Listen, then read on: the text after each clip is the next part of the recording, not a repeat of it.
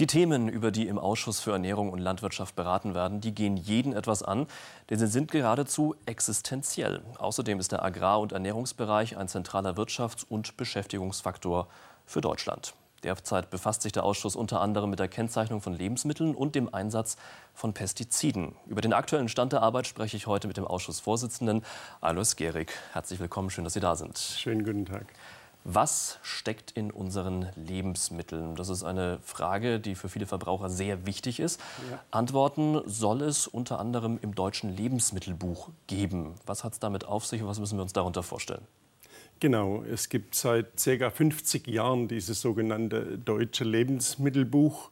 Das schreibt im Grunde vor, welche Kennzeichnung auf den Nahrungsmitteln draufsteht. Und für uns ist es wichtig festzulegen, dass A, das drin ist, was draufsteht und zum anderen aber auch das draufsteht, was drin ist. Und äh, Deswegen ist es wichtig, dass dieses Lebensmittelbuch mal wieder reformiert wird.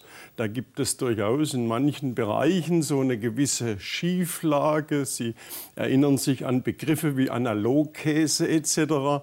Derzeit äh, geht es im vegetarischen, veganen Bereich auch darum, dass beispielsweise vegane Schnitzel, veganer Schinken angeboten wird. Und da wollen wir, dass der Verbraucher auch A, Sicherheit hat und B, möglichst am Regal erkennen kann, was er kauft und was nachher auch äh, äh, da drin ist. Mhm, das äh, hat ja auch der Minister für Ernährung und Landwirtschaft Christian Schmidt angekündigt. Mhm. Äh, so Zitat, mit deutlicher Feder möchte er das Lebensmittelbuch kräftig äh, überarbeiten lassen. Ähm, ein anderes Thema, mit dem Sie sich im Ausschuss äh, auch immer wieder beschäftigen, sind Schädlingsbekämpfungsmittel, mhm. sogenannte Pestizide. Die werden mhm. in der Landwirtschaft seit langem eingesetzt. Ja. Umweltverbände sehen darin eine Gefahr für Tiere, aber ja. auch für die Gesundheit des Menschen. Genau. Wie behandeln Sie das momentan im Ausschuss? Wie bewerten Sie das momentan? Ja, das Thema Pflanzenschutzmittel, manche sagen Pestizide, ist natürlich immer wieder ein Thema im Ausschuss. Und ich sage, es geht ums Ausbalancieren.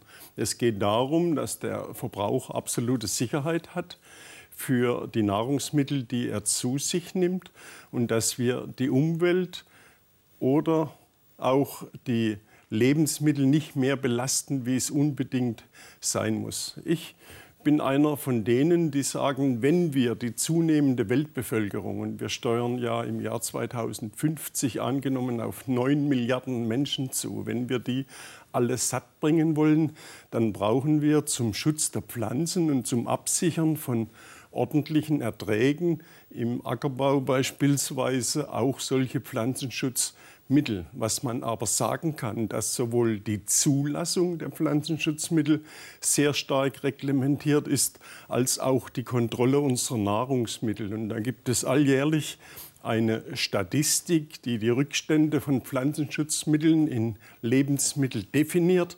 Und diese Statistik sagt glücklicherweise aus, dass wir insbesondere von Nahrungsmitteln, die in Deutschland produziert werden, eine sehr, sehr hohe Sicherheit für unsere Verbraucher garantieren können, weil da die Rückstände, die ja überhaupt messbar sind, die Messmethoden werden immer besser, aber die Grenzwerte von in Deutschland produzierten Lebensmitteln werden bei weitem nicht erreicht. Das sieht leider nicht immer bei Lebensmitteln so aus, die von weltweit importiert werden. Dennoch machen sich viele Bürger auch Sorgen, auch um, äh, beim Einsatz von äh, Herbiziden, also Unkrautbekämpfungsmitteln. Mhm. Da ist ja meist der Wirkstoff Glyphosat enthalten. Mhm. Jetzt äh, sagt die Weltgesundheitsorganisation WHO, Glyphosat wahrscheinlich krebserregend, mhm. so offiziell. Die EU-Behörde für Lebensmittelsicherheit sagt genau das Gegenteil. Die sagt wahrscheinlich nicht krebserregend. Mhm. Zwei vollkommen unterschiedliche genau. Ansätze und Bewertungen. Wie bewerten Sie das im Ausschuss? Wie gehen Sie im ja. Ausschuss damit um? Ja. Also wir nehmen dieses Gutachten und das Thema sehr, sehr ernst. Also das ist, äh, AJAC ist eine Unterorganisation der WHO, die diese äh, Ergebnisse veröffentlicht hat. Als das gekommen ist, hatten wir gleich eine sehr große öffentliche Anhörung mit Fachexperten haben uns erläutern lassen, was dies nun bedeutet, vermutlich krebserregend, und äh, sind eigentlich mit, mit großer Mehrheit nachher zur Überzeugung gelangt, dass es jetzt keinen Grund gibt für Panik oder für Beunruhigung in der Bevölkerung, weil äh, von dieser gleichen Organisation natürlich auch sehr viele andere Lebensmittel aufgrund der Bewertung als vermutlich krebserregend eingestuft werden. Dazu gehört beispielsweise sehr viel Fleisch und Wurstwaren, es gehört dazu Kaffee, es gehören dazu bestimmte Teearten. Und deswegen besteht jetzt kein Grund für die Beunruhigung der Bevölkerung. Und im Übrigen gehen wir in Deutschland mit der Zulassung dieses Pflanzenschutzwirkstoffes Glyphosat sehr, sehr vorsichtig um. Das heißt, wir haben da strenge Richtlinien, die im vergangenen Jahr erst noch mal verschärft wurden. Aber dennoch äh, ist es ein sensibles Thema. Wie kann es sein, dass ähm, dabei zwei so unterschiedliche Bewertungsansätze herauskommen? Wie gesagt, man muss da das Kleingedruckte lesen. Vermutlich krebserregend sagt zunächst mal noch gar nicht so ganz viel aus. Und es gibt zahlreiche Studien, die auch daran äh, äh, dazu herangezogen wurden, wo das nachher entsprechend bewertet wurde. Und es wäre jetzt sicher falsch, wenn wir national in Deutschland einen Wirkstoff verbieten, der dann die Landwirtschaft in einen Wettbewerbsnachteil gegenüber anderen bringen würde und äh, dazu führen würde, dass die Produktion aus dem Land verlagert wird. Und ich empfehle den deutschen Verbrauchern immer, sie sollen kritisch einkaufen, sie sollen bewusst eingreifen, einkaufen. Mit dem Griff ins richtige Regal entscheiden sie letztlich auch, wer wo was produziert. Und man kann ohne Wenn und Aber festhalten, dass die in Deutschland produzierten Lebensmittel die allerhöchsten Standards haben, die es weltweit gibt, sowohl in der pflanzlichen Produktion als auch in der tierischen Produktion. Und deswegen ist es für mich auch als verantwortlicher Agrarausschussvorsitzender ganz wichtig, die Menschen darauf hinzuweisen, dass sie Vertrauen haben können in die Lebensmittel, die unsere Bäuerinnen und Bauern in Deutschland produzieren. Schauen wir mal ein bisschen aufs Geld. Dem äh, Ministerium für Ernährung und Landwirtschaft stehen in diesem Jahr 5,6 Milliarden Euro zur Verfügung. Ein Großteil davon äh, soll in die Sozialpolitik gehen, unter mhm. anderem für Alterssicherung und für Krankenversicherung der Landwirte. Mhm. Ähm, wird auch genug noch investiert, um die Agrarwirtschaft, Agrarwirtschaft zukunftssicher zu machen? Ja, das würde ich auf jeden Fall sagen, wenngleich derzeit die Stimmung in der Landwirtschaft nicht gut ist, aufgrund gewisser äh, Witterungseinflüsse, aufgrund einer gewissen weltweiten Überproduktion bei Milch und bei Schweinefleisch zum Beispiel sind die Einkommen in Deutschland sehr dramatisch, um fast ein Drittel abgesunken gegenüber dem letzten Jahr. Aber wir äh, versuchen von Seiten unseres Bundesministeriums mit einem Liquiditätshilfeprogramm da eine Überbrückung zu bieten. Und wir haben sehr viele Ansätze für den Bereich Forschung von, äh, äh über die Sicherheit von Lebensmitteln. Wir geben auch sehr viel Geld aus für den Bereich Forschung neuer Anbaumethoden, neuer Tierhaltungsmethoden. Tierschutz ist ein sehr großes Thema bei uns im Ausschuss, ebenso wie der Verbraucherschutz, der für den gesundheitlichen Bereich ja immer noch bei uns angegliedert ist. Und deswegen sage ich, ja, es ist auch richtig, dass wir sehr viel in die soziale Sicherung der Landwirte geben, weil wir durch den rasanten Strukturwandel, den wir in der Landwirtschaft haben, und da möchte ich auch betonen, dass die Landwirte äh, äh, nicht wegen Reichtum ihre Höfe schließen, sondern weil der Nachfolger nicht mehr bereit ist, wegen den schlechten Einkommen da einzusteigen, müssen wir Sorge tragen, dass die ausscheidenden äh, Betriebsleiter auch noch eine sichere Altersversorgung haben. Und deswegen ist die Priorisierung hin zur Sozialversicherung eine wichtige. Und im Übrigen kommt ja das meiste Geld das in der Landwirtschaft als Fördermittel eingesetzt wird von Europa. Wie es der Branche geht, das kann man auch jährlich im Januar auf der Grünen Woche erleben, ja. sich darüber informieren hier in Berlin. Äh, die Messe gilt als Schaufenster in Sachen Ernährung und Landwirtschaft. Ähm, wie wichtig ist die Grüne Woche für diese Bereiche aus Ihrer Sicht? Die ist nach wie, nach wie vor sehr, sehr wichtig. Die Grüne Woche ist eine Kommunikationsplattform zwischen Erzeugern, der Ernährungsbranche, der gesamten Industrie und den Verbrauchern. Sie ist eine Kommunikationsplattform für die Agrarpolitik weltweit. 70 Agrarminister aus allen Erdteilen unserer Erde werden bei der Grünen Woche anwesend sein.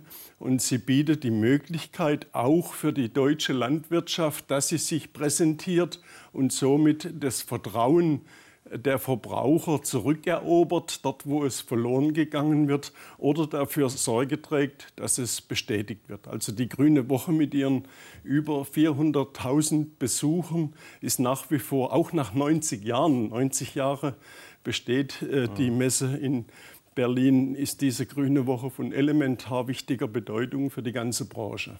Sie haben schon gesagt, es sind Aussteller aus der ganzen Welt. Mhm. Im vergangenen Jahr war Russland noch der größte ausländische Aussteller. Mhm. In diesem Jahr ist Russland gar nicht mehr mit dabei. Wie ist es dazu gekommen? Ja, ich äh, persönlich sage, ich bedauere es natürlich ein Stück weit, dass dieses Russland-Embargo zu gewissen, gewissen äh, Verstimmungen zwischen Europa und Russland geführt hat. Ich habe auch große Hoffnung, dass wir jetzt in Verbindung mit der Flüchtlingsdiskussion dieses äh, Russland-Embargo auch irgendwann auflösen können. Wir brauchen auch Russland und den Putin, um die Flüchtlingskrise zu bewältigen. Und es wäre gut für die Branche, für die Ernährungsproduktion genauso wie für die Landtechnikbranche, wenn mit Russland diese intensiven freundschaftlichen Handelsbeziehungen wieder verstärkt aufgenommen werden könnten. Die Embargos oder das Embargo hat auch äh, viel Geld gekostet. Äh, die Bauern sagen, es hat mhm. sie eine Milliarde Euro gekostet. Was sagen Sie den betroffenen Landwirten? Also es ist äh, nicht nur auf das Russland-Embargo zurückzuführen, dass die Erzeugerpreise so drastisch eingesunken sind. Bei der Milch beispielsweise gibt es halt weltweit zu viel und das ist jetzt nicht nur auf das Russland-Embargo zurückzuführen. Und deswegen sind wir sehr intensiv unterwegs und da haben wir auch ordentliche Finanztitel in unserem Haushalt, um neue Exportmärkte zu erschließen. Da sind wir permanent unterwegs auf der Welt und versuchen mit anderen äh, äh, Ländern der Erde die, äh, die Ex, äh, den, den Export und den Handel zu intensivieren. Ein äh, weiteres interessantes Thema für die Besucher auf der Grünen Woche ist sicherlich das Thema Gentechnik in der Landwirtschaft. Mhm. Wie wird das momentan bei Ihnen im Ausschuss für Ernährung und Landwirtschaft behandelt? Das ist so ein Thema, wo wir uns quer über die vier Fraktionen relativ einig sind. Wir sind uns einig darüber, dass wir in Deutschland keinen Anbau von gentechnisch veränderten Pflanzen wollen. Das ist übrigens der Status quo. Es gibt derzeit keinen kommerziellen Anbau von gentechnisch veränderten Pflanzen und mit einem europäischen Gesetz, diesem Opt-out Gesetz äh, werden wir die Möglichkeit haben und sicher auch nutzen, dass wir diese Gentechnikfreiheit im produzierenden Gewerbe erhalten. Das ist, glaube ich, ganz wichtig für ein Land wie Deutschland, das in der landwirtschaftlichen Struktur zwar qualitativ hochwertig, aber doch relativ klein strukturiert ist. Und ich will ein friedfertiges Nebeneinander zwischen konventionell wirtschaftenden Betrieben, Biolandwirtschaft und auch den Imkern haben. Und da passt es halt im Moment nicht so dazu, dass wir gentechnisch veränderte Pflanzen haben. Und ich wünsche mir in Verbindung mit dieser Diskussion, dass wir ein Prädikat daraus machen, dass wir sagen, Lebensmittel made in Germany müssen ihren Wert haben. Sie sind wertvoller auch deswegen, weil sie beispielsweise nicht in die Nähe von Pflanzen kommen, die gentechnisch verändert sind. Das heißt, auch hier meine Aufforderung an den Verbraucher, noch bewusster deutsche Nahrungsmittel einzukaufen. Man spricht ja immer von gentechnisch veränderten Pflanzen. Neu sind jetzt aber auch Meldungen über gentechnisch veränderte Tiere. Da gibt es schon erste Zulassungen in den USA. In Deutschland gibt es ja bisher keine Zulassungen, ähm, aber besteht vielleicht die Gefahr, dass das indirekt über das äh, anvisierte Freihandelsabkommen TTIP doch auf den deutschen Markt gelingen könnte? Also äh, daran glaube ich nicht. Ich sage immer, die Verhandlungen zu TTIP sind wichtig. Die werden zwischen Europa und den USA geführt. Es gibt hunderte von anderen Handelsabkommen und diese äh, partnerschaftlichen Handelsbeziehungen sind ein Stück weit auch friedensstabilisierend. Aber wir müssen genau hingucken. Wir müssen diese TTIP-Verhandlungen auch von Seiten der Ernährungsbranche kritisch begleiten. Das heißt, unsere Standards dürfen, dürfen nicht gefährdet sein.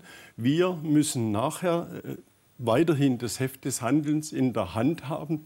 Unsere Verbraucher müssen sicher erkennen können, nach welchen Nahrungsmitteln sie greifen. Und ich verbinde die Verhandlung um TTIP auch immer so ein bisschen mit einer gewissen Hoffnung und einer Chance für die deutsche Landwirtschaft, weil die Verbraucher dadurch vielleicht noch etwas kritischer beim Einkauf hinschauen, als sie dies seither tun. Und das wäre nachher auch eine Win-Win-Situation. Also das heißt, gentechnisch veränderte Tiere, Lebensmittel aus gentechnisch veränderten Tieren wird es in Deutschland nicht geben.